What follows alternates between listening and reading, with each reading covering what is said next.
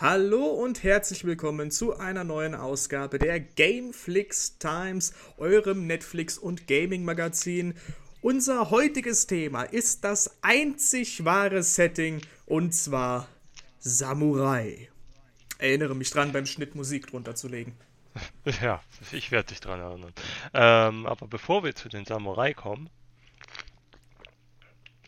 Entschuldigung, muss den Schluck trinken, kommen wir ähm, zu dem, was wir am Anfang natürlich immer ein wenig machen, nämlich Smalltalk. Was hast du in letzter Zeit gespielt, gesehen, gehört, getan? Oh, gehört habe ich neulich die Hitparade Parade der Schlager der 80er Jahre auf dem Fernseher meiner Eltern. Kurz darauf habe ich den Raum verlassen. Ich habe auch einen ganz interessanten Vogel gesehen, aber jetzt zu einer wenigen lächerlichen Antwort. In letzter Zeit habe ich sehr viel Hand gespielt. Es gab ja den neuen Boss vor einiger Zeit. Es gab ein neues Balancing-System, das das Balancing im gesamten Spiel irgendwie kaputt gemacht hat, zumindest was das Matchmaking angeht. Und ganz neu rausgekommen, Hood, Outlaw Legends. Ich habe bisher nur das Tutorial gespielt, aber ich finde, das Spiel hat Potenzial. Und ich werde dieses, diese Theorie des Potenzials nachher überprüfen. Und wir werden darüber gewiss noch eine Folge machen, über dieses Potenzial und was solche vier Koop-Spiele so besonders macht. Weil da kommen wir auch dazu. Ich habe auch Rot gespielt und ich finde es gut. Und ich bin schon über dem Tutorial raus. Also ich hatte gestern auch schon zwei Runden, aber es ist faszinierend, wobei es halt ohne jetzt zu weit auszuholen, ein Spiel ist, wo du halt wirklich eine feste Gruppe brauchst. Ja, das, das habe ich auch schon gehört von Leuten, die da mehr als das Tutorial gespielt haben. Du brauchst wirklich alle Klassen. Und du brauchst halt vor allem Leute, mit denen du in Chat redest. Also es ist nichts, auch wenn es in dem Spiel halt die Möglichkeit gibt, was du halt spielst und sagst, ich habe jetzt mal eine Lust auf Runde Hut, ich suche mir jetzt mal vier Leute über die vorhandene Suchmöglichkeit.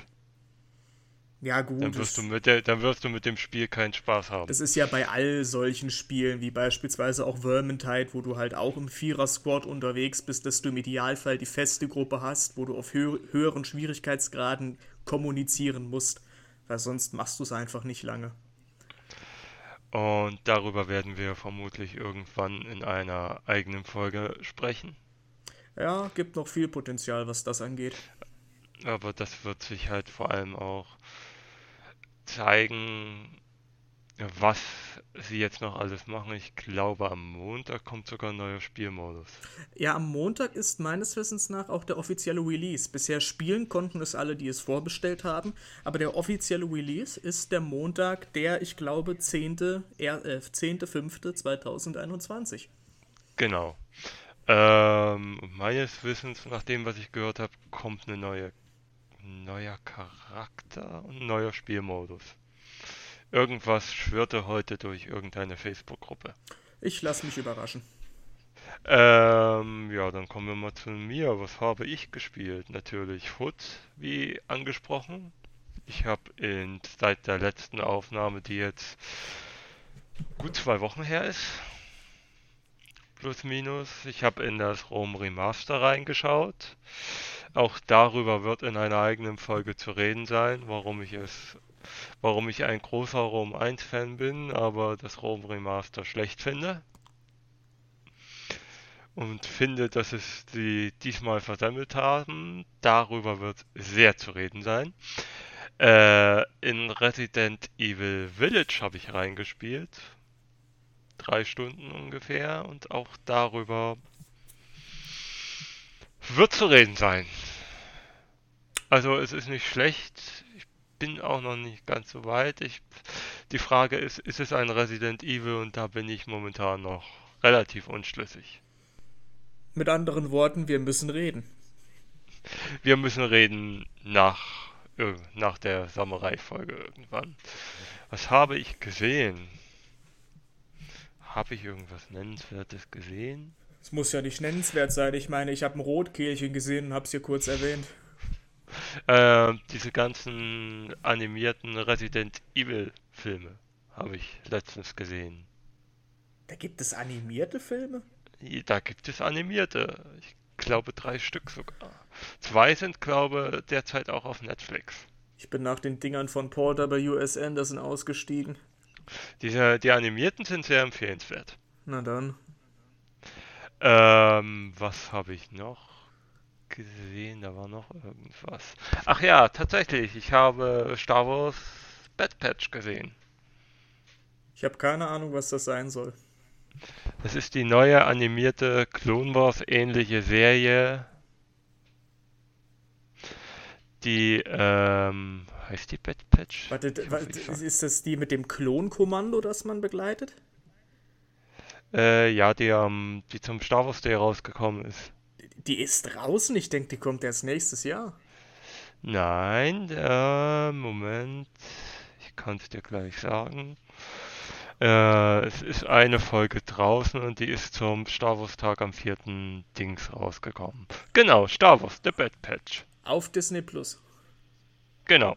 Na, weiß ich, was ich oh, heute. Morgen um 3 Uhr tun werde. Ah, Folge 2 ist auch schon verfügbar. Es ist ein interessantes Konzept der Serie. Ich kann allerdings auch verstehen, warum einige Probleme mit den Klon haben, ohne zu viel zu spoilern. Erinnert mich so ein bisschen an das Konzept von, äh, wie heißt das, Republic Commando, das ja auch ein Remake bekommen soll. Da spielst du ja auch diese Kloneinheit, diese Ark-Soldateneinheit.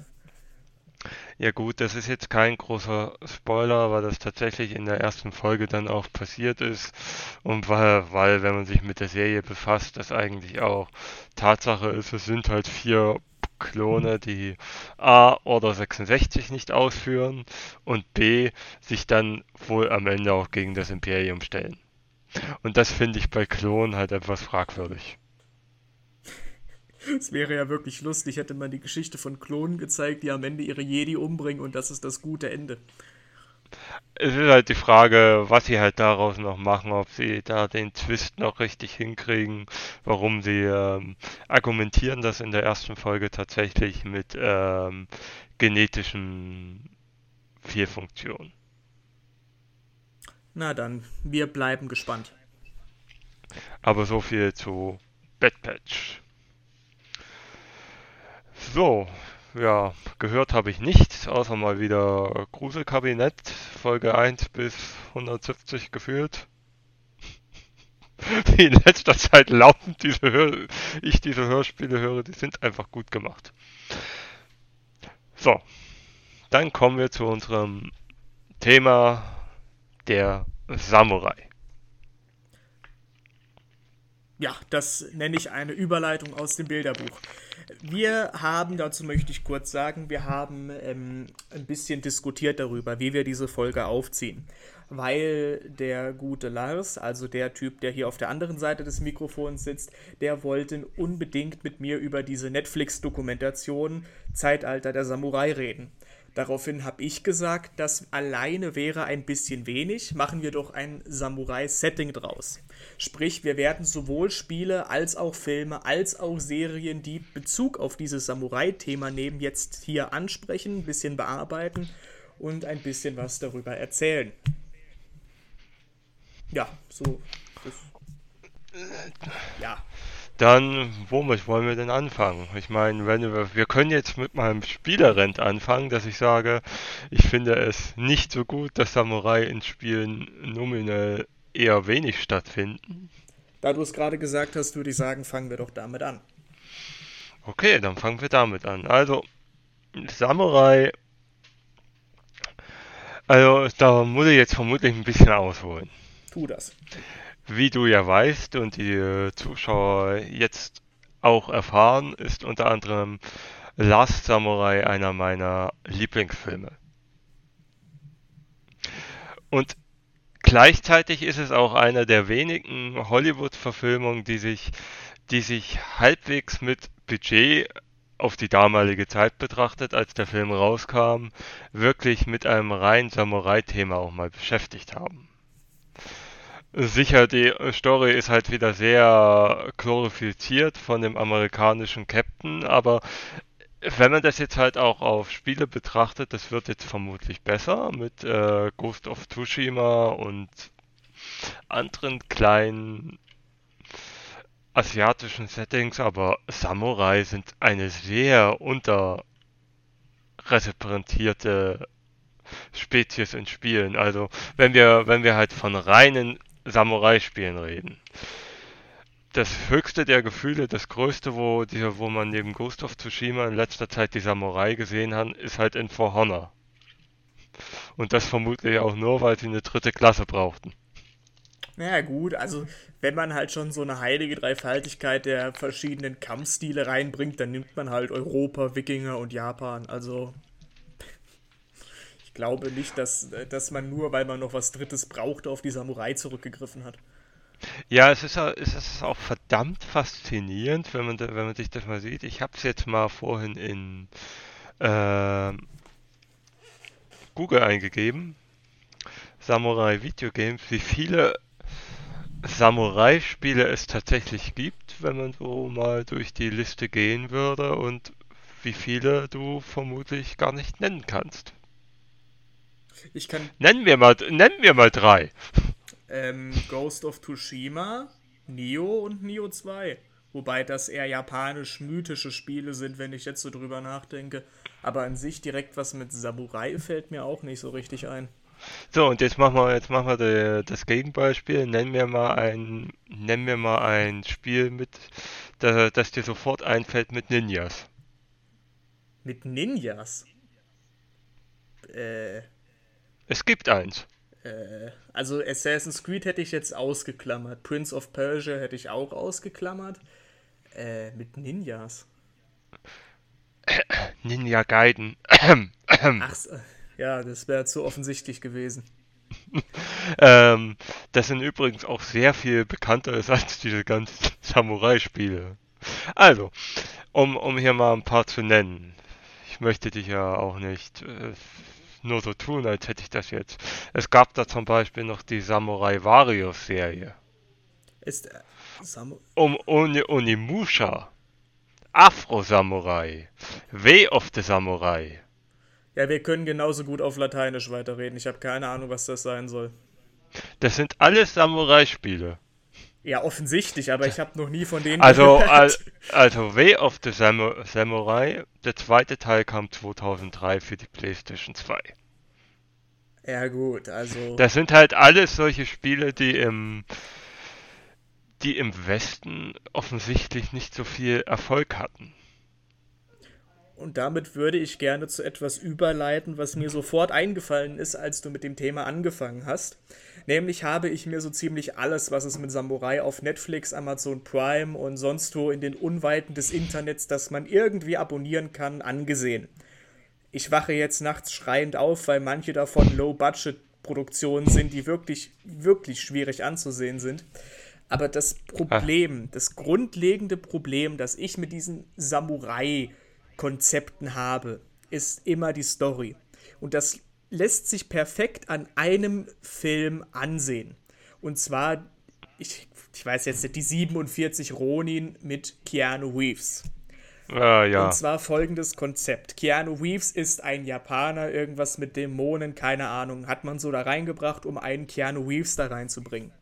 Und es gibt einen Bösen, das ist der typische Böse, der hat nicht wirklich sowas wie einen Charakter, der ist einfach böse und der bringt am Anfang den, ich glaube, Ziehvater von Keanu Reeves um irgend so einen Fürsten und der Fürst ist der Gute.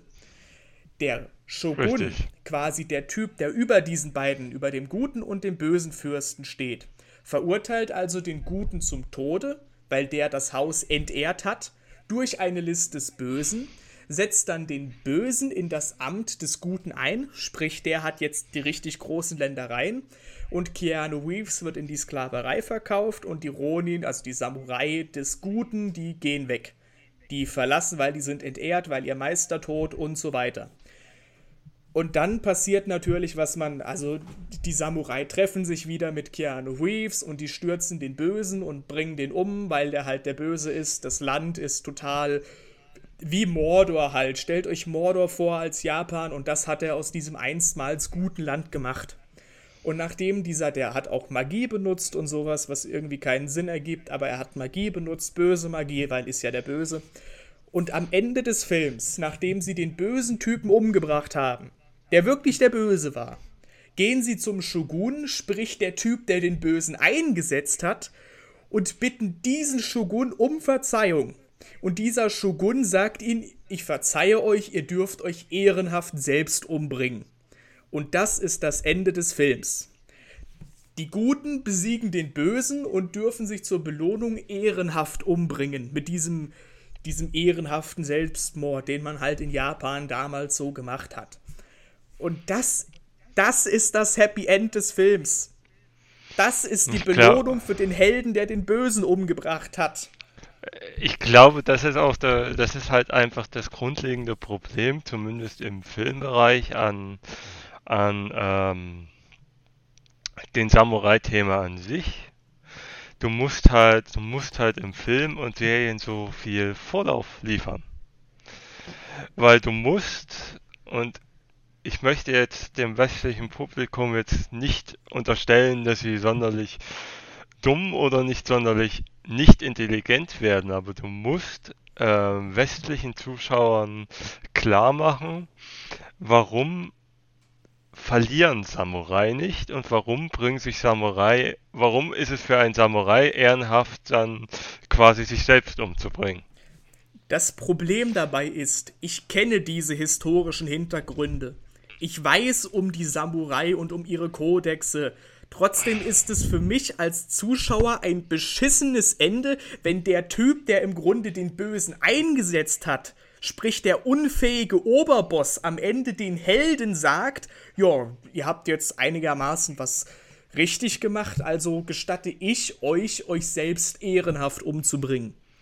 Ja, das Problem, das Problem ist dieser, also 47 Ronin, der setzt dieses Wissen halt mehr oder minder trotzdem voraus. Also es ist nicht der ultra schlechteste Film, es ist aber auch nicht der ultra beste. Also man kann ihn schauen es ist, es ist halt dieses. Ich saß wirklich äh, davor aber, und hab, aber, macht, aber. Ja. Und jetzt kommen wir, jetzt kommt wieder dieser kleine Fan-Moment, wo ich Last Samurai in den Himmel hebe. Weil Last Samurai macht es halt besser. Last Samurai ist, ist also vom Film her, also vom Actionanteil, ist Last Samurai relativ langweilig. Bis auf die drei Kampfsequenzen oder vier. Die gut sind.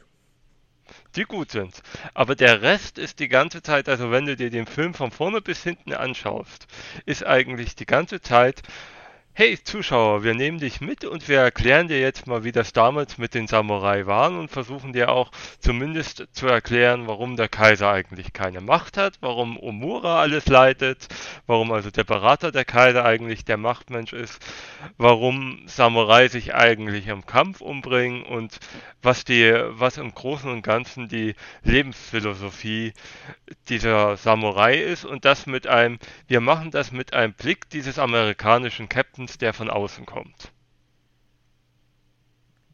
Und ich habe halt das Gefühl, dass Last Samurai deswegen auch so gut funktioniert. Weil am Ende stirbt der Held halt auf dem Schlachtfeld und nicht, weil ihm erlaubt wird, sich nach getaner heroischer Arbeit selbst umzubringen. Nein, ich glaube ich glaub einfach, das ist der Blickwinkel. Also nicht der Blickwinkel, den du hast, sondern der Blickwinkel, den dir der Film aufführt. In 47 Ronin hast du immer noch den Blickwinkel eines Charakters, der in dieser Welt quasi lebt. Ja, Keanu Also der, äh, genau, der diese, der diese Regeln und diese Gesetze auch als gegeben annimmt und ähm, die sein Leben bestimmen. In Last Samurai hast du jemanden, der diese Welt quasi nicht kennt, in diese Welt reinkommt und in diese Welt quasi, der quasi mit uns diese Welt mehr oder minder kennenlernt.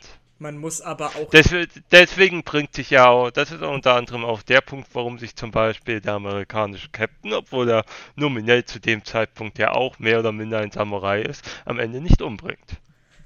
Man muss aber auch dazu sagen, eben im Beispiel von 47 Ronin, Keanu Reeves ist kein Samurai. Keanu Reeves ist einfach ein Typ, der alles besser kann als Samurai, besser kämpfen kann, irgendeinem mystischen Sippenvolk angehört und am Ende trotzdem die Belohnung erhält, sich als Samurai umbringen zu dürfen. Das ist halt grundlegend das Problem, wenn, wenn sich Hollywood an, bis halt auf wenige Ausnahmen, sich einem solchen Thema widmet. Ich glaube, das ist ich, auch der Grund, warum es so wenig direkte Samurai-Themen gibt, als vielmehr diese dunklen japanischen Mythen wie Neo beispielsweise. Ich glaube, ich glaube auch und ähm, auch bei aller Liebe zu meinem Lieblingsfilm, ich glaube, ein Last Samurai wäre heute nicht nochmal möglich. Dafür ist der Film halt einfach teilweise zu langatmig, zu langweilig. Ja gut, das ist ja, das waren die ganzen alten Tom Hanks Filme, die brauchen ja auch erstmal, bis die richtig anlaufen. Aber das ist. Und, und ich bin halt der Typ, der auch sagt, ein Star Trek The Next Generation wäre heute nicht mehr möglich, zu philosophisch und zu langweilig. Ja, die, das ähm, kann ich unterschreiben. Ähm, das liegt halt auch einfach dran an der nicht unbedingt an der Aufmerksamkeitsspanne der Zuschauer, aber um, um jetzt mal von dem Samurai-Thema kurz wegzugehen, ich glaube, ich habe das schon mal gesagt, das ist die schiere Masse. Also eine Serie hat genau zweieinhalb Folgen Zeit, mich zu fangen, ansonsten wird sie beiseite gelegt. Ich zwinge mich nicht mehr durch fünf Staffeln, wenn mir die ersten zwei Folgen nicht gefallen. Wer tut das schon? Ein Spiel hat je nach, je nach Spiel zwischen 6 bis 12 Stunden. Es ist eine Open World, vielleicht noch 15, 16 Stunden. Wenn die mich dann nicht wirklich hundertprozentig gefangen hat und dann wird auch das beiseite gelegt.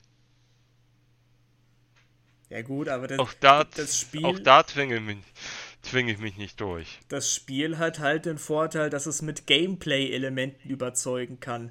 Der Film hat zwar auch die Möglichkeit, mit visuellen Effekten zu überzeugen, aber wenn du halt keinen Grund hast, bis zum nächsten visuellen Effekt dran zu bleiben, dann ist, dann hilft das auch relativ wenig. Ich glaube halt, das Samurai-Thema ist halt die japanische Geschichte an sich ist halt so komplex. Also ich würde da ja, ich glaube, da ist halt der, und da schlagen wir jetzt mal wieder den Bogen da ist halt der Netflix-Ansatz der richtige. Mach halt eine Serie draus. Du meinst mit ähm, der, äh, Zeitalter der Samurai, der vertonten Doku, die auch schauspielerische Szenen hat. Genau. Also ich finde auch, äh, wenn du wenn du mutig sein willst, mach eine richtige schauspielerische Serie drauf, aber nimm dir eine Serie. In der Serie hast du halt grundlegend immer viel mehr Zeit, auf solche Dinge einzugehen. Dazu möchte ich gleich mal äh, im Auftakt sagen, dass ich kein besonders großer Fan dieser Art von Serien bin. Also ich habe die, äh, das mit Zeitalter der oder Aufstieg von Konstantinopel habe ich äh, geguckt.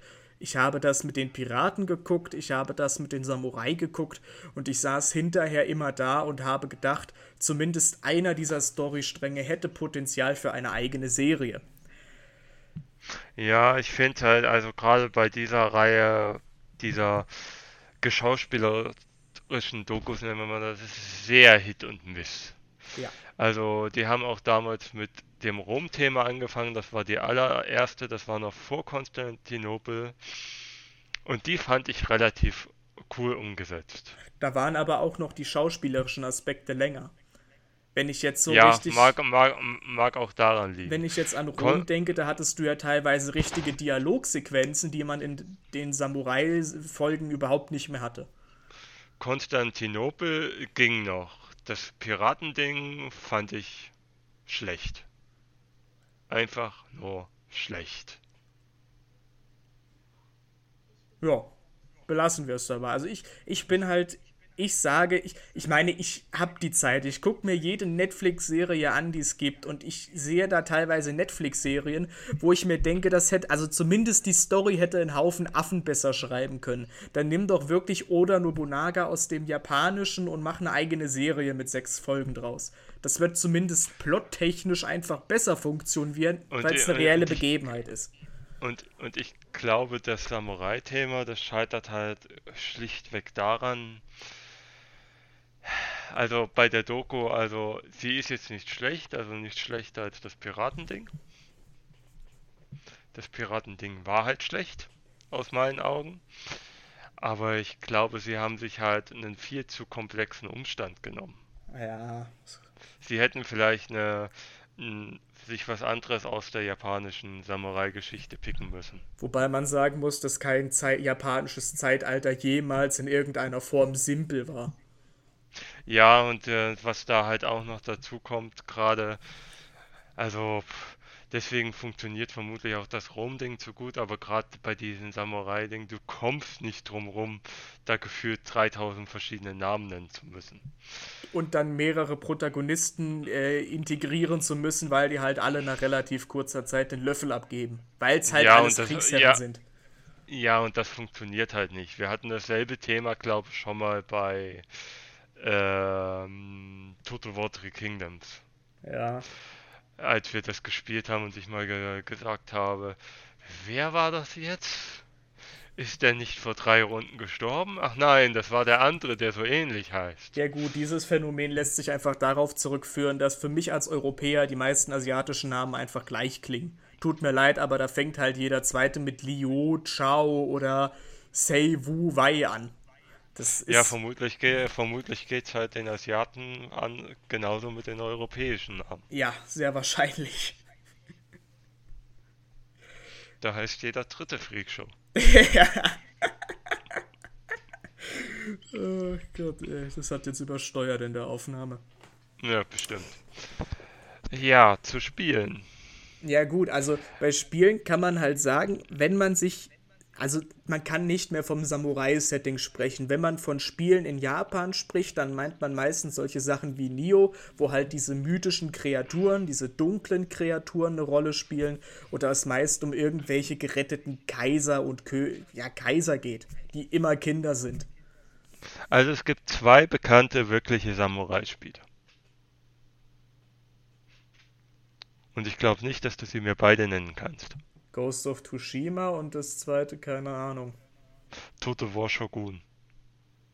Ja, gut, Total War. Ich dachte, du meinst jetzt irgendwas in Richtung Neo oder in Richtung Ghost of Tsushima. Nein.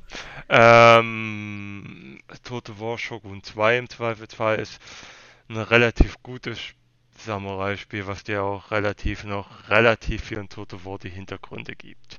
Und Ghost of Tsushima ist halt wirklich von A bis Z wirklich Samurai-Setting.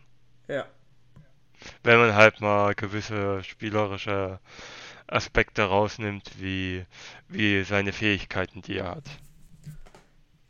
Aber auch die Nebenquests, die dir da auch richtig Samurai-Geschichten erzählen. Mit Ständen und sonstigen.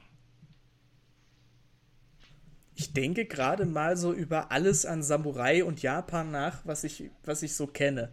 Und immer ist der Kaiser, wenn er eine Rolle spielt, entweder ein alter Mann, der kurz vorm Abnippeln ist, und oder ein kleines Kind, also wirklich so sechs Jahre. Sonst, ich habe noch nie in keinem Unterhaltungsformat einen Kaiser gesehen, der wirklich mal so 24 bis Anfang 40 ist und was auf dem Kasten hat. Die sind entweder alt und unfähig und korrupt oder jung und überhaupt nicht fähig, ein Amt zu leiten, weil sie halt sechs Jahre alt sind. Ja, das liegt aber auch in der äh, Position des Kaisers. Ähm, zumindest äh, Last Samurai deutet es an und zumindest in der äh, äh, in der Phase, in der Last Samurai spielte, hatte der Kaiser eigentlich, sagen wir mal, eine ausschmückende Wirkung. Der, also im Gegensatz zum Also er hatte halt- war der japanische Kaiser immer mehr nur so ein Statussymbol. Jemand, der da Genau. so, der, der, der Gottkönig quasi, den man verehren kann, neben dem man sich als Kanzler stellen kann und sagen kann, guck mal, in seiner Gunst stehe ich. Und man sollte nicht vergessen, dass, dass es auch eine Zeit gab, da haben die Menschen den Kaiser ja noch viele Jahrzehnte nicht mal gesehen. Sie wussten, dass er existiert.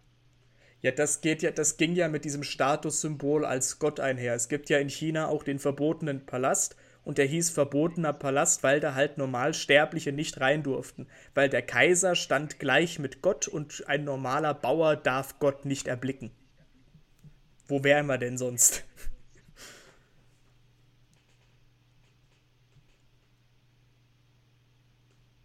Ja. Son Und das ist halt sehr. Also, ich finde, man könnte halt in Spielen viel daraus machen, wenn man denn wollte. Und das ist der kritische Punkt. Man hat scheinbar einfach keinen Bock drauf. Man hat halt Angst, dass es sich nicht verkauft. Was ich auch verstehen kann, weil ich mich jetzt wieder auf die Story beziehen muss. Weil in, zumindest wenn das die Kaiser immer solche sechs bis, sagen wir mal, 14 Jahre alte Kinder sind, dann sind sie meistens nur im Film, Serie oder Spiel, damit der Protagonist über den Kaiser auch ein bisschen Exposition erhält. Sprich, der Berater des Kaisers, der weiß, wie es läuft, erklärt dem Kaiser, der ja noch nicht weiß, wie es läuft, damit der Spieler, Zuschauer oder sonst was erfährt, wie es läuft. Und, äh, und ich stelle jetzt die These in dem Raum, Kingdom Deliverance hat das Ganze jetzt auch nicht sehr viel einfacher gemacht. Das Mittelalterspiel Kingdom Come Deliverance? Ja. Wieso? Wann hast du das letzte Mal davon gehört? Von Kingdom Come Deliverance das eigentlich als Trilogie geplant war? Äh, wann ich zuletzt davon gehört habe. Hast du in letzter Zeit mal irgendwas davon gehört, dass sie jetzt an zweiten Teil arbeiten, irgendwelche Trailer gesehen oder sonstiges? Ehrlich gesagt war ich nie der größte Fan von dem Spiel, daher habe ich das relativ schnell aus den Augen verloren. Also Kingdom Come Deliverance ist also, wenn man das jetzt mal so in dem Vergleich zieht, und ja, das ist jetzt kein Samurai-Spiel, aber das ist halt das, was dir, was halt damit aufgetreten ist, dir ein relativ realistisches Mittelalter zeigen zu wollen. Jetzt mal ganz ausgeklammert von der Story, weil die Story ist Mist, aber zumindest in, in Grundsätzen. So. Das war mal als Trilogie geplant. Ist es vermutlich noch immer, aber vom zweiten Teil, ob der entwickelt wird oder wie und wann, hat man nichts gehört. Das legt den Verdacht nahe, dass der erste Teil doch nicht so erfolgreich war, wie sie sich das gedacht hatten. Also zumindest bei Mittelalter-Fans finde ich da jeden, der mir sagt, oh, ich habe Kingdom Come Deliverance gespielt. Natürlich habe ich das gespielt. Also zumindest in den Kreisen, in denen ich mich bewege, so im zwischen dem sechsten und siebten Kreis der Hölle. Ja, aber ist halt die Frage, ist das wirklich halt die Masse, die du brauchst, um das Also es wird jetzt kein Totalausfall mit Verlust gewesen sein. Aber war es halt jetzt wirklich der Erfolg, mit dem du halt gerechnet hast, auf dem Maß, wo du dann sagst, damit finanzieren wir den zweiten Teil? Also wenn man. Und, und, und ich fürchte, das ist halt das Problem. Und ich glaube, wenn du, wenn du jetzt halt als ein, sagen wir jetzt mal, nennen wir jetzt mal die üblichen Verdächtigen, als ein EA, als ein Ubisoft und oder als, als ein Activision dastehst und sagst, wir machen jetzt mal ein Samurai-Spiel mit dem Anspruch, wir nehmen uns die Geschichte vor und es ist halbwegs realistisch, dann wird ja irgend, dann wird ja irgendein Producer kommen und sagen und wird halt einfach nur auf Kingdom Come Deliverance zeigen und sagen, guck dir die Verkaufszahlen an. Und das ist Mittelalter. Und da reden wir halt noch nicht davon, dass wir im Westen die Samurai verkaufen müssen. Ja, also ich, ich, sag mal so, Kingdom Come Deliverance hat zwar eine relativ glaubwürdige Spielwelt und eine relativ schwache Story, aber ein Kingdom Come Deliverance ist als Konzept jetzt wirklich kein Verkaufsschlager. Und du kannst mir, also ich, ich zweifle an jedem Vorstand, der gesagt hat, damit machen wir die Millionen, weil es halt ein sehr spezielles Spiel im Mittelalter-Setting ist und das kannst du halt keinem Zwölfjährigen, der nur Fortnite und Minecraft spielt, verkaufen. Ich meine, man kann auch von Ubisoft halten, was man will, aber es hat, es hat halt schon seinen Grund, warum sie die offensichtlich japanische, was ja vor ihnen liegt, für Assassin's Creed nicht benutzen. Ja gut, also eigentlich, ja, aber eigentlich, eigentlich das, das Thema hatten wir ja auch schon mal off-play. Also eigentlich liegt doch, liegt, äh, liegt das doch für Assassin's Creed auf der Hand. Du weißt schon, wer die Templer sind, du weißt, wer die Assassinen sind. Und du hast einen Charakter. Ist ja, ist, ja, ist ja eigentlich alles vorhanden. Und es wird seinen Grund haben, warum sich Ubisoft sagt, das wird sich nicht verkaufen, selbst wenn wir Assassin's Creed draufschreiben. Ja, aber also das ist halt, das ist etwas, was ich nicht verstehe, weil gut, japanische Spiele sind jetzt wirklich ganz extrem, weil da kann es halt auch sein, wenn du sagst, dass du die Realismus bezogen machst, dass dir die Spieler einfach das Gameplay nicht abnehmen, weil es ist, Katanas sind halt Schwerter, die du mit Holzschwertern parieren kannst in der Theorie. Aber zumindest auf dem chinesischen Markt hätte man doch Shao Yun nehmen können. Da haben sich sehr viele Spieler geärgert, zumindest die, die ich kenne, geärgert, dass Shao Yun nur so einen 2D-Titel bekommen hat. Der nicht schlecht ist, aber viel zu wenig. Ich glaube halt auch einfach, das hättest du, also ich werde das jetzt auch mal meine eigene Aussage, ich werde mir jetzt quasi selbst in den Rücken schießen. Achtung. Ich glaube halt einfach, das ist bei einem Assassin's Creed, das wäre nach, ähm, nach Assassin's Creed 2, 3 und 4 noch möglich gewesen, aber nach Organs war eigentlich das Japan-Thema für ein Assassin's Creed schon durch weil, weil Assassin's Creed mit Organs, Odyssey und Valhalla halt wirklich äh, Loot-Schleudern sind. Und da brauchst du halt mehr als fünf verschiedene Waffen und auch mehr als Katana, Bogen und noch was. Naja. Da hast du es halt, da hast du es halt im Westen vermutlich einfacher, einfacher mit ähm, Schwertern, Morgensternen, Äxten. Also, ich glaube nicht, dass es an Loot-Schleudern liegt weil im Zweifel, ich bitte setze Ubisoft nicht voraus, dass die ein konsequentes Gameplay schreiben. Wenn die wollen, dann machen die was in Japan, setzen da irgendeine holländische Company ein und im Zweifel kriegst du über die, weil die im ganzen Land Streitäxte und verschiedene Schießpulverwaffen und allerlei absurde Waffen, wie man es auch in Unity finden konnte, verteilt haben. Also ich glaube, das ist echt nicht das Problem. Und das zweite Problem ist halt, liegt auch an der Assassin's Creed Marke an sich. Nämlich das Problem, dass Assassin, Assassin's Creed immer mit dem mit dem Vorsatz reingeht, dass sie dir irgendeinen geschichtlichen Charakter oder möglicherweise auch drei oder vier irgendwie an die Seite stellen. Da hätte man ja beispielsweise Oda Nobunaga. Ja, aber da kennst du halt in Japan nicht so viele. Ja, du kennst als du kennst als äh, Europäer oder als US-Amerikaner generell keine japanisch oder generell asiatischen Kriegsfürsten. Und du hast da und du stellst halt einfach fest, dass sie bei den bisherigen Assassins Creed immer extrem bekannte Charakter dabei haben. Nehmen wir jetzt nur mal George nehmen wir jetzt Washington. nur mal ja, nimm dir Cleopatra oder, oder äh, Perseus. Oh, ja, oder Aristoteles kam da nicht auch vor. Ja, ja, stimmt, Aristoteles. Wie komme ich auf Perseus? Oder ähm, hier die, die, die, die Pazzi und die. Ach, wie halt die Medici, genau, die Medici. Genau. Die kennt in Italien oh. eigentlich jeder. Ja, die kennt auch sonst auch jeder, auch die Borgias. Ja. ja, das ist, das ist halt, weil man es halt kennt. Die müsste man dann halt erst vorstellen. Beziehungsweise der, auf andere. Die einzige, die einzige richtige Ausnahme dürfte vermutlich Assassin's Creed 1 sein. Ja, da, du, halt, da hast du auch Richard Löwenherz und Saladin gehabt, die erwähnt wurden. Und auch dann ja, später aufgetreten sind. Ja, und der Rest war halt alles aber relativ Unbekannte. Ja, weil das. Also, also es gab sie, aber also ich glaube sogar dein Vorgesetzter mehr oder minder. Der ist ja, aber so richtig bekannt. Ja gut, die kennt halt keiner. Ist auch was anderes. Die kennt halt keiner. Da wären wir wieder im Ach. arabischen, in, in der arabischen Historie. Ja. Ja.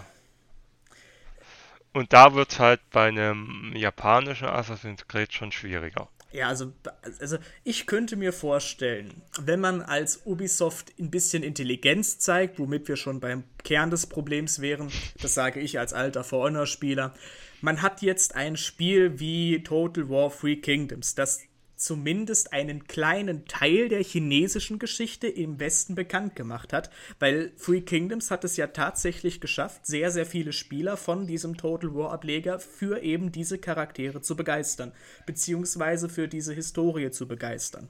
Dann könnte man ja jetzt als ein Ubisoft sagen, Mensch, wir haben jetzt zumindest einen Teil der Leute im Westen, die kennen einen Chao Chao, weil er halt auf der Verpackung ist. Die kennen einen Liu Bei, ein bisschen, vielleicht eher weniger, aber die kennen so den Kerncast von Free Kingdoms. jetzt könnten wir vielleicht das Setting nach China exportieren, in dieses Zeitalter und zeigen, wie diese drei Königreiche gekämpft haben und wie eine ganz andere Partei mit Hilfe eines Assassinen, den wir dann da reinbringen, diese drei Parteien alle besiegt hat. Wie es ja auch in der Historie war. Also jetzt nicht mit Assassinen, sondern die Djinn haben ja am Ende alle anderen fertig gemacht, obwohl die gar nicht von Anfang an mitgekämpft haben. Das wäre zumindest mein Denkansatz eines potenziellen nächsten Assassin's Creeds. Ich glaube, ein grundlegendes Problem könnte auch sein, aber das ist jetzt, das ist jetzt hart spekuliert, weil ich den Markt dahingehend nicht kenne, ist, dass du mit einem japangeschichtlichen Spiel Probleme auf dem chinesischen Markt hast. Stimmt, wie steht eigentlich die chinesische Diktatur zur Geschichte mit Japan? Oh, ich bin mir nicht sicher, aber natürlich willst du halt als, als jeder Publisher musst du den chinesischen Markt in irgendeiner Weise mitnehmen. Und du wirst vermutlich kein Spiel mit irgendeinem Setting machen, wo du befürchtest, dass das in China nicht rauskommt. Und das ist, ja, das ist, das ist ein sehr gut auf den Punkt gebrachtes Problem. Weil, also, allein von den Verkaufszahlen rentiert sich das, wenn du es nur in Europa, Japan, USA, was weiß ich wo verkaufst. Das Problem ist halt, die wollen sehr, sehr viel Gewinn machen. Und dann musst du China mit einkalkulieren. Und grundlegend kommst du bei sowas um China halt auch wirklich gar nicht mehr rum. Und wirst halt auch in Zukunft nicht mehr drum rumkommen. Äh, also ich, ich warte nur auf den Moment, wo die Republik zusammenbricht. Ja, aber hofft man nicht zu sehr drauf. Also wenn man sich mal, und das kann ich auch jedem Zuhörer einfach mal empfehlen, sich halt einfach mal anzuschauen. Zum Beispiel allein auf Gaming bezogen, und da reden wir noch nicht von dem, Re von dem Rest, wo derzeit zum Beispiel Tencent überall beteiligt ist. Ja gut, die kaufen sich ja irgendwie in alles ein, was auf dem chinesischen Markt große Umsätze macht. Das ist ja. ja sie haben Teile von Blizzard, sie haben Teile von Activision, ich glaube, sie haben Teile von Ubisoft. Ja, gut, das, das ist dann aber auch für die, für die jeweiligen Produzenten ein Vorteil, weil Tencent unterliegt halt den chinesischen Zensoren, wenn die irgendwas rausgeben. Da kannst du quasi den Aktionär anrufen und fragen: Hey, wir haben eine neue Story, können wir die in China bringen, ohne dass das Spiel verboten wird? Ja, die, die Frage, die, ähm, die halt dahinter steht, oder die Angst, die, die man halt so hin und wieder auch in einigen äh, Gaming-Podcasts immer mal wieder so aufflackern hört, ist halt die Frage, inwieweit sind sie halt nur stille Teilhaber und inwieweit haben, nehmen sie halt doch schon Einfluss an Designentscheidungen. Also bevor wir jetzt hier die Weltverschwörungstheoretiker anlocken, mit solchen Fragen, weil das passiert, dann kommen die alle. Ich habe nichts gegen die Verschwörungstheoretiker, solange die sich das hier anhören. Ich diskutiere auch immer ganz gerne mit denen. Aber kommen wir mal wieder zurück zum japanischen Setting. Wo waren wir eigentlich stehen geblieben? Genau, warum, warum so wenig Spiele in Japan spielen? Ähm, was hatte ich gesagt? Äh, die Story und das Gameplay. Das, das, das ist eigentlich so eine schöne universelle Antwort. Warum spielen so wenige Spiele oder Filme oder Serien im japanischen Setting? Antwort Aufmachung, Gameplay, Story. Weil halt alles, alles wirklich schwierig ist, wenn ich so drüber nachdenke.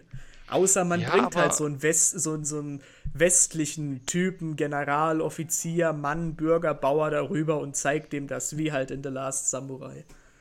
Aber lustigerweise wäre es noch so einfach. Ich meine, auch, auch wenn ich jetzt hier nochmal einen Rückgriff mache, also ich, äh, also tendenziell ist ein gutes Samurai-Spiel zu machen einfacher als ein gutes Star Wars-Spiel zu machen.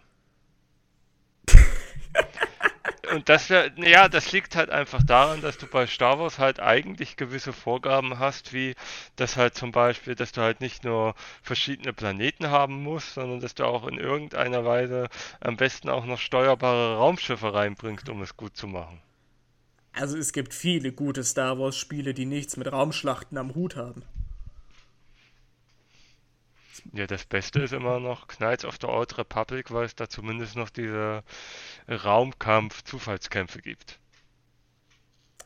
Ja, das Spiel war eher. Ich habe das Spiel gespielt, aber es war vor meiner Zeit. Aber ansonsten, also. Ich, ich sitze halt so da und denke mir, Samurai ist doch eigentlich so ein gutes und großes Thema und du hast halt gefühlt halt nicht viel Kon Konkurrenz. Außer Ghost of Tsushima vermutlich. Ja, halt aus dem Grund, weil es halt. St stell dir mal vor, du schaffst es irgendwie, den Zuschauer davon zu überzeugen, dass das halt für den Samurai was richtig Gutes ist, sich ehrenhaft umzubringen. Und stell dir vor, du, du inszenierst einen Bösewicht, der nicht einfach nur böse ist, und einen Shogun, den du tatsächlich respektierst. Und dann kommt im Idealfall ein Gegner und du hast ein richtig mächtig geiles, schönes Katana, das ja so eine Superwaffe ist. Und dann pariert dich jemand mit dem Holzschwert und dein Katana zerbricht, wie es ja tatsächlich sein kann. Und dann ist da der Moment, wo du dir denkst, ja toll, spiele ich wieder Kingdom Come. Aber es ist halt so, es ist halt trotzdem so eine faszinierende Lücke.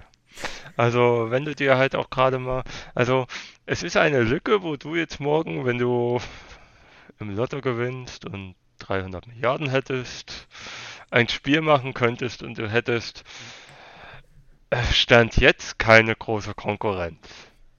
Und dann gibt es halt Stand jetzt geführt mindestens sieben City-Bilder mit Viking-Setting gleichzeitig in der Mache.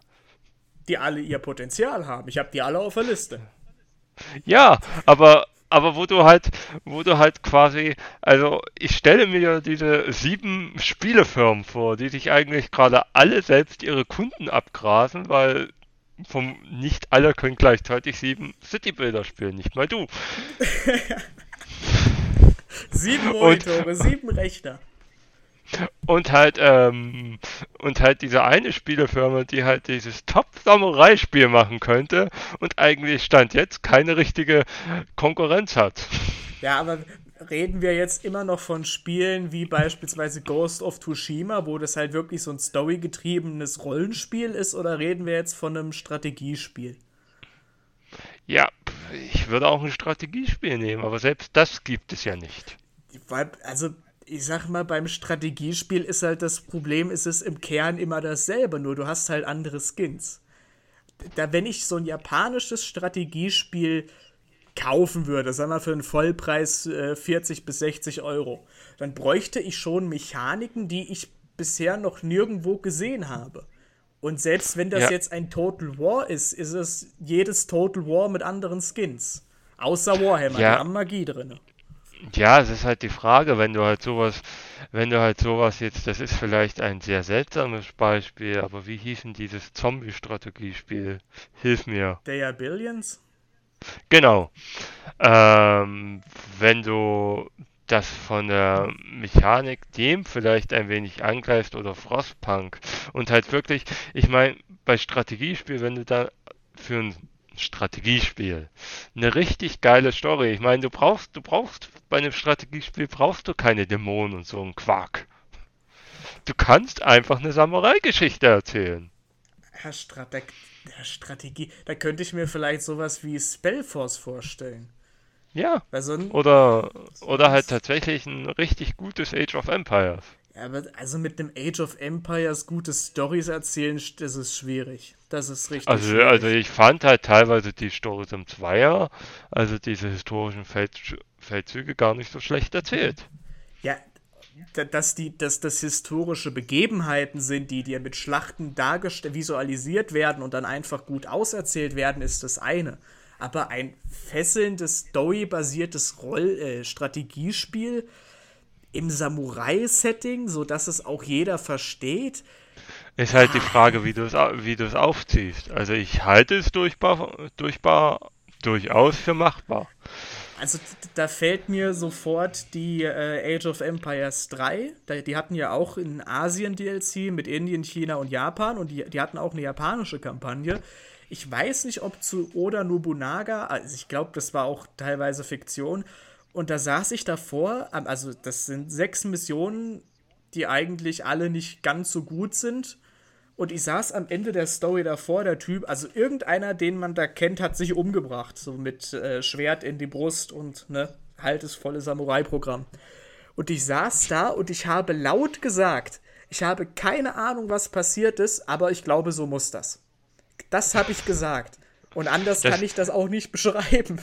Ja, das, das, das ist vermutlich dann halt auch einfach dann, weil wenn ich sage mit guter Story, ja, ich weiß, Spiele haben manchmal eine ganz gute Story, aber meistens nicht und das liegt halt immer noch an der Wertigkeit ähm, ähm, der verschiedenen Positionen.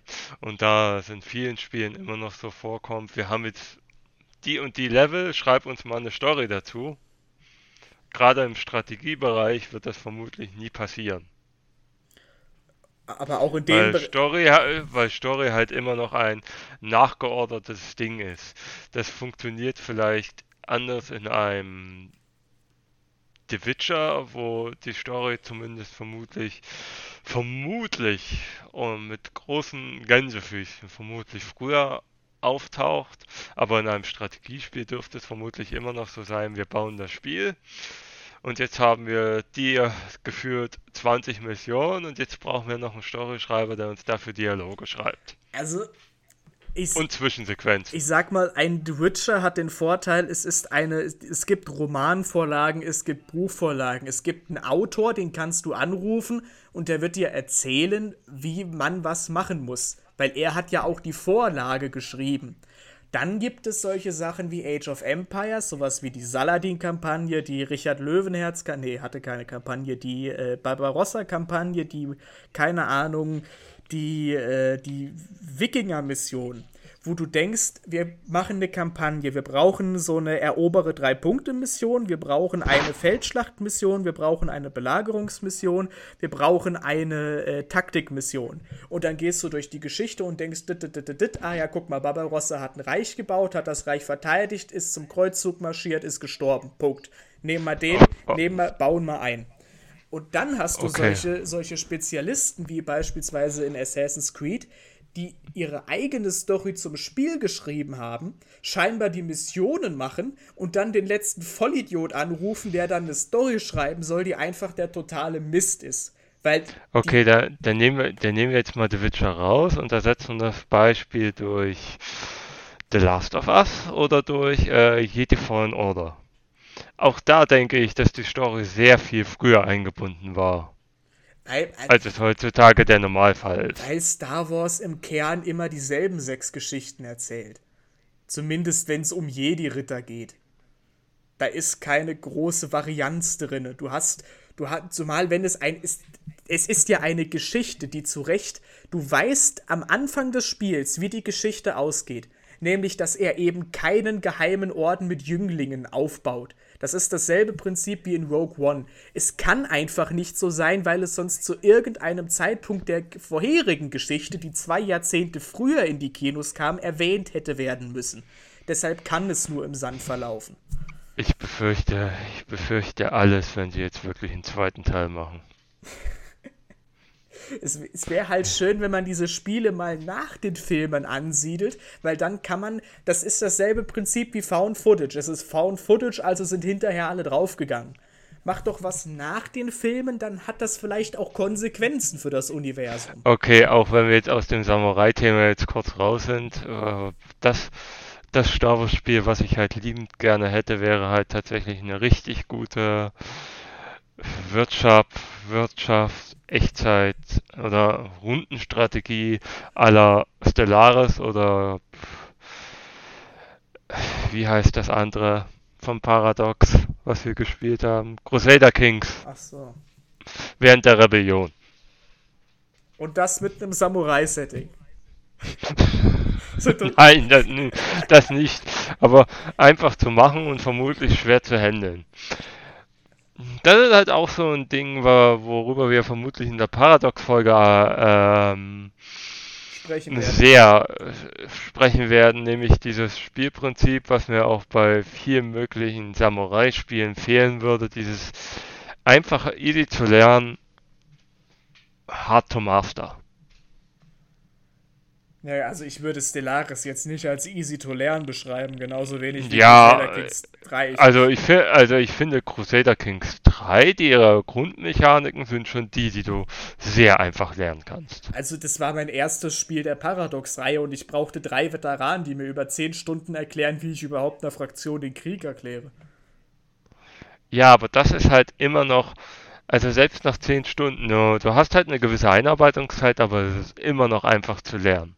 Aber selbst wenn du weißt, wie es funktioniert, ist es halt schwer zu mastern. Ja, das stimmt. ist wie Dark Souls. Nee. Moment, das ist nicht einfach zu lernen. Gibt es jemanden, der von Das- sich behauptet, Dark Souls gemeistert zu haben? Oh, ich könnte jetzt, auch wenn das jetzt wirklich keine Samurai-Geschichte mehr ist, meine, meine Dark Souls-Geschichte von der Switch erzählen und du wirst sagen, ist ja langweilig. Womit wir wieder, wie heißt, wie heißt das Spiel mit dem einarmigen Samurai, der den Kaiser retten muss? Ähm, Ähm, ich hatte es doch heute erst. ja, ich hatte es heute auch wieder gesehen. Ich habe es auch direkt wieder vergessen. Ja, es, es war ein so wunderschönes Spiel.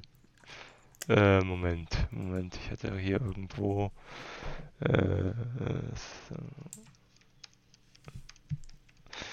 unsere Zuhörer werden jetzt alle mit dem Kopf schlagen. Sekiro! Sekiro, genau, womit wir wieder bei einer Samurai-Story wären. Man hat ein kleines Kind, das man retten muss, was irgendwie, ich glaube, der Kaiser war. Und ja, und mythologische Kreaturen. Ganz wichtig. Aber sonst hat man. Wie viel. Ich habe es nie ganz gespielt. Wie viel Samurai ist man in Sekiro eigentlich? Das fällt dann doch wieder eher in die Nio-Sparte, oder? Es fällt halt auch eher in, also da du halt auch sehr viel, also ich hab's auch nicht ganz gespielt, aber vieles davon hängt halt von Pullen und von Gegner von oben herab töten. Es geht schon sehr viel mehr in die Ninja-Richtung als in die Samurai-Richtung. Gefühlt. Weil als Sam Aus, aus, aus reiner Spielmechanik. Weil. Also, also weil du gerade, weil du halt gerade auf, auch auf Dächern rumspringst und von oben auf Gegner herabspringst und bei vielen Gegnern halt auch die äh, grundlegende, wie halt in allen Dark Souls Spielen, die grundlegende Mechanik ist, versuch hinter sie zu kommen.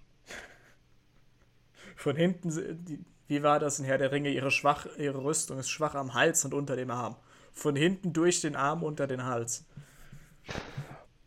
Ja, du kannst halt, du hast halt für hinten meist so einen Move, der so halt so richtig viel Schaden macht. Dieses Abstechen von hinten.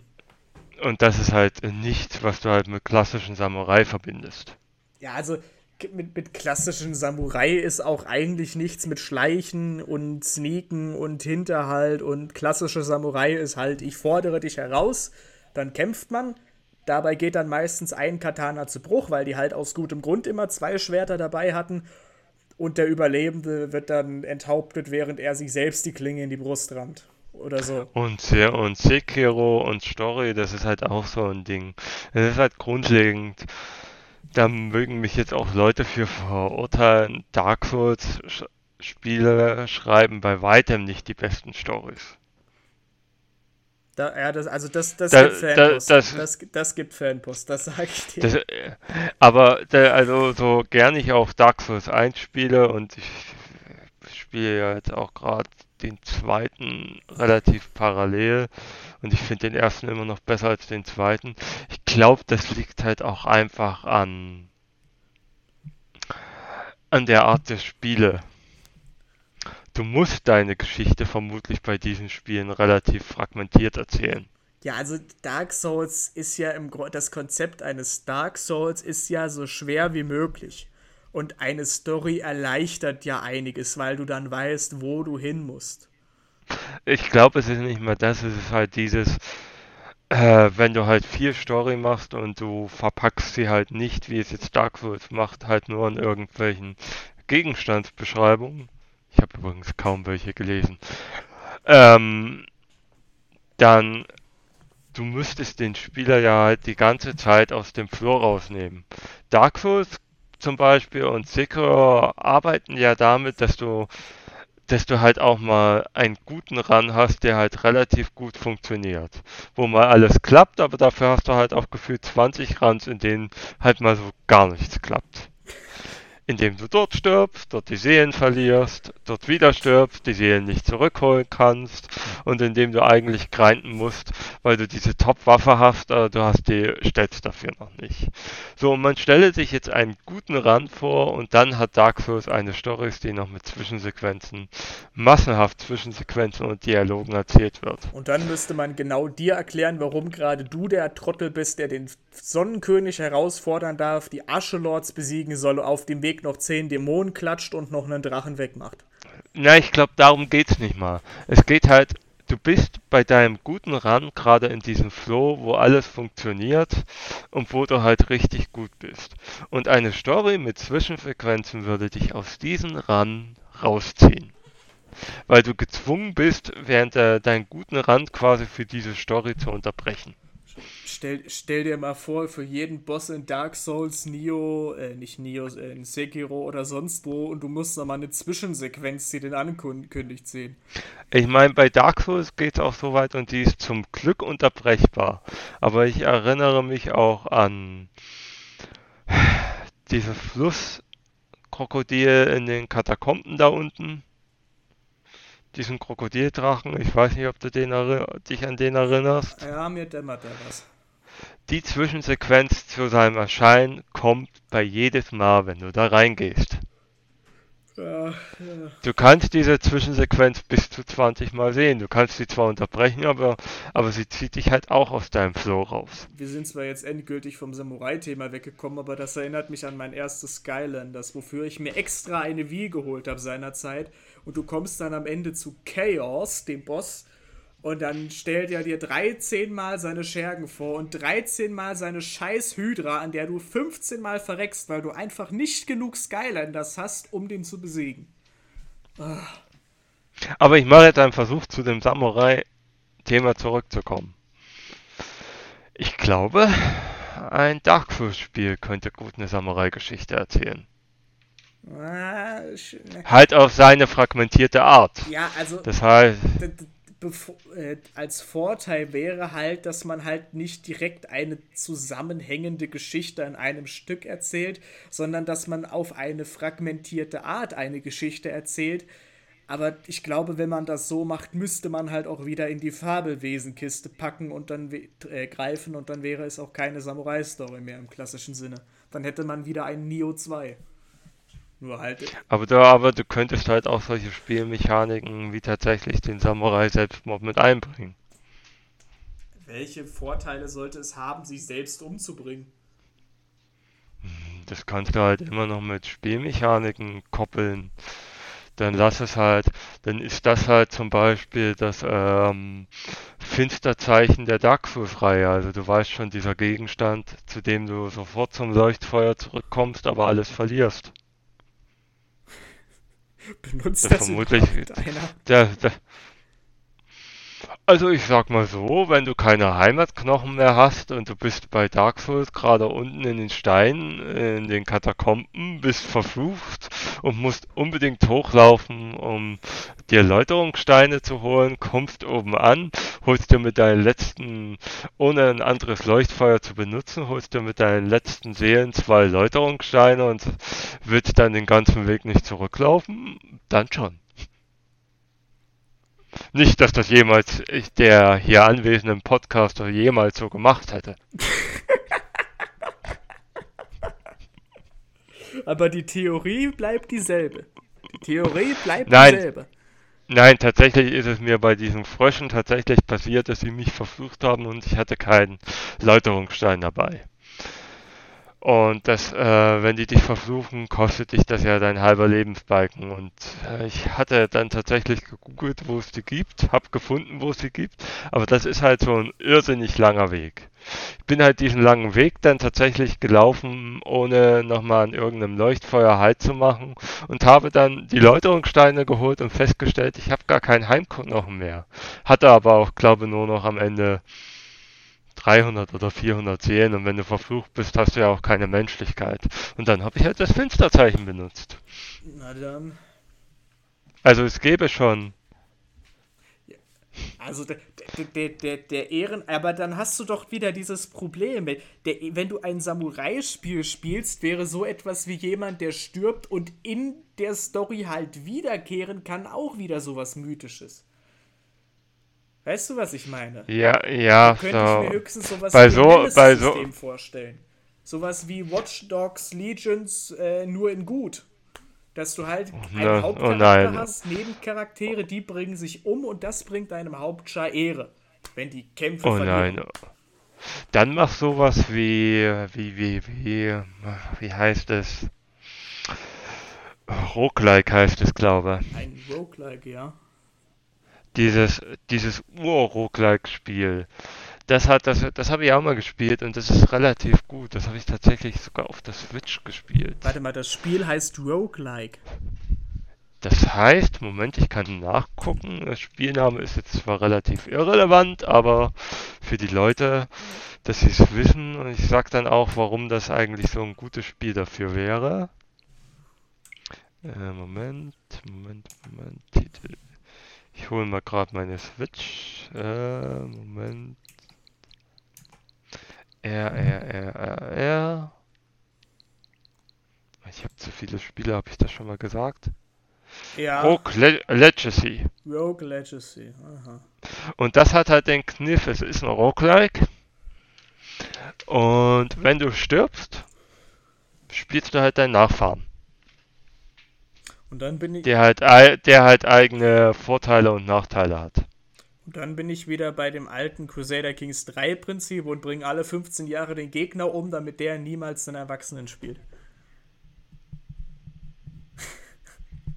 stell ich, ich stelle mir das gerade richtig geil vor, wie sich so drei, Vorfahr äh, drei Vorfahren, nicht Vorfahren, drei Nachfahren einfach umbringen und dann bist du so ein Sechsjähriger und darfst spielen. Aber es wird halt hängen und fallen mit der Story. Und ich fürchte, dafür ist auch, das mag jetzt auch ein bisschen Spielerbashing sein, bei vielen Entwicklern die Story halt nicht wichtig genug sein. Ja, das glaube ich. Also, ich, ich stimme dir zu, den meisten scheint die Story nicht wichtig genug zu sein, aber gerade an Valhalla hat man ja gesehen, dass sie für sowas eben richtig auf den Sack kriegen. Eben wenn die überhaupt keine Story. Oder Watch Dogs Legions hat ja im Grunde auch keine Story. Ja, und man sieht halt, man sieht halt auch, und da stand halt auch größtenteils die Sony dahinter, oder man sieht halt an Ghost of Tsushima. Die scheinen sehr viel Wert auf Story und Japan-eskes Ding gelegt zu haben. Und deshalb ist das Spiel auch so geil. Weil die mal auf die Sachen Wert gelegt haben. Ja, also auch rein, äh, und da sind wir jetzt wieder voll beim Samurai-Thema, an der Atmosphäre. Also wie, also man muss halt, man kann halt auch von den Nebentätigkeiten sagen, was man will. Es sind dieselben Nebentätigkeiten, die du auch in an jeder anderen zig Open World gemacht hast. Teilweise. Irgendwelche Kämpfe, irgendwas sammeln und so ein Kram.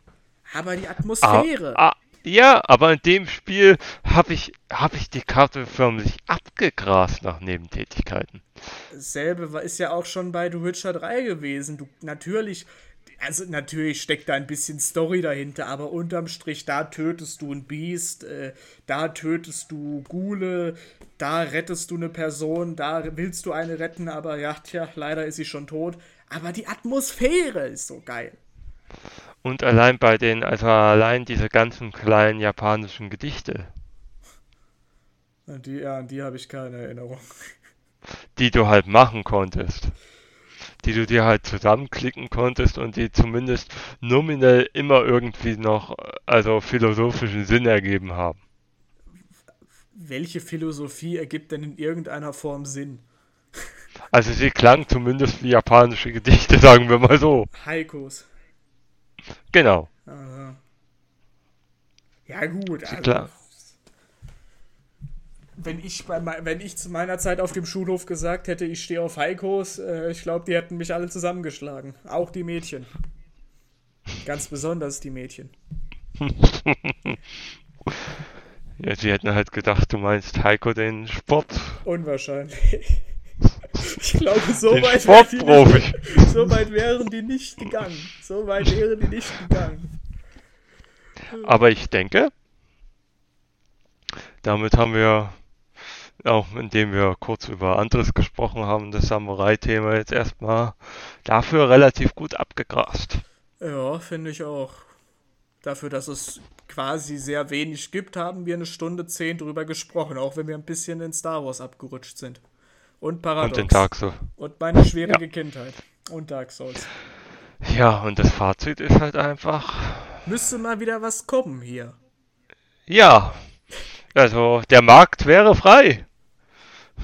Lasst euch die anderen alle auf Vikings stürzen und ihr macht Samurai. So acht Wikinger-Spiele und ein Samurai-Spiel.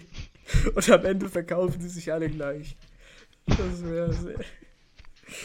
Dann kannst du als PR immer noch sagen, wir hatten acht Wikinger-Spiele als Konkurrenz und trotzdem spielen genauso viele Leute unser Samurai-Spiel. Ja. Ich sollte in die PR gehen. Ja. Ich kann auch schlechte Zahlen verkaufen. Einfach gut reden. Einfach gut reden. Ja. Gut.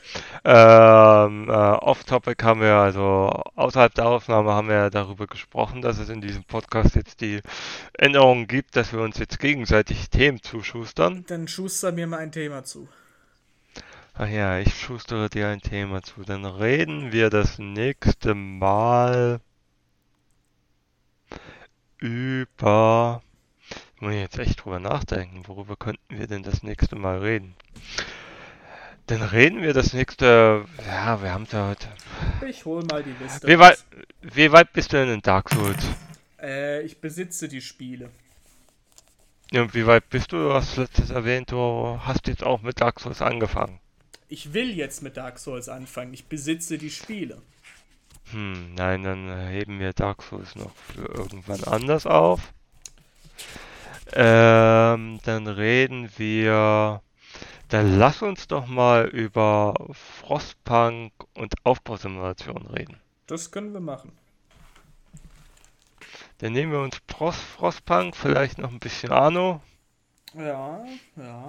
Und meine traurige Kindheit mit Siedler. Und warum ich so traurig bin, dass man vom neuen Siedler nichts hört, dann reden wir das nächste Mal über Siedler und Aufbausimulation. Klingt nach einem Plan. Also, ich weiß, dass ich sehr viel Zeit habe. Aber für, selbst für mich, alle Dark Souls-Spiele in zwei Wochen ist ein bisschen hart. Ja, Dark Souls müssen wir halt echt noch weit nach hinten schieben, weil ich will zumindest den 1 und den 2er durchhaben, bevor wir darüber sprechen und ich will zumindest nochmal in Bloodborne reingeschaut haben. Also, ich, ich würde, wenn, dann würde ich Bloodborne ausklammern. Also wenn wir jetzt nur Dark Souls 1 bis 3 nehmen, muss ich brauche ich mindestens einen Monat. Ja, ich auch nicht weniger. Aber wir sollten, wenn wir halt wirklich über Dark Souls reden, wir können keinen Dark Souls Podcast machen, das zumindest wir uns oder einer von uns und ich glaube, da bin wohl ich der Spezialisierte, weil ich glaube, Bloodborne kam doch gar nicht für einen PC. Ich glaube auch nicht und Bloodborne ist für meine Verhältnisse, ich will jetzt nicht sagen zu düster, aber das, das also so düster wie Bloodborne aufgezogen ist, missfällt mir das dann auch wieder. Ja, dann, dann wären wir Souls jetzt vielleicht auf ein bis drei Monate schieben, wenn wir irgendeine Lücke haben, so dass wir bisher dahin die drei Spiele durch haben und ich halt auch mal, sagen wir mal, 10, 15 Stunden im Bloodborne versenkt habe. Ich sehe. Dass wir dann Bloodborne halt mit 1 bis 3 äh, 1 bis 3 Monologen dann auch noch abhandeln können. Ich sehe gerade, es soll eine Serie zu Bloodborne geben. Sony und HBO planen TV-Serie zum Souls-Ableger. Vor zwei Tagen kam die, kam die Nachricht. Ja, also das heben wir noch vor. Aber das nächste Mal geht um Aufbausimulation. Da gibt es viel zu erzählen. Ja. Da können wir die ganz alten Kriegsgeschichten hochholen. Damals, als ich in Neuseeland war und wir unter den Beschuss der Chinesen standen. Na, ich, ich, ich, ich, ich, sage nur Seth Meyers, Railroads, Railroads Empires. Ein bisschen könnte man zum Aufbau auch noch über den Planer reden. Ja, da kommt ja überhaupt nicht viel Zeit bei. Wir haben nur, wir haben nur anderthalb Stunden, also das Also da gäbe es genug. Ja, es gibt äh, Wo, eine, ja, es gibt genug. dann würde ich sagen, das war's dann erstmal. Dann bedanke ich mich fürs Zuhören. Ich bedanke mich auch fürs Zuhören. Folgt uns, liked uns. Kommentiert, wenn ihr das könnt, wenn ich es bis dahin hinkriege, auf irgendeiner Plattform, auf der man kommentieren kann, das hier zu veröffentlichen. Und äh, dann hören wir uns in zwei Wochen wieder. Bis dahin. Bleibt gesund und viel Spaß beim Spielen, Schauen, Hören. Ja, gut gesagt. Auf Wiedersehen. Auf Wiedersehen.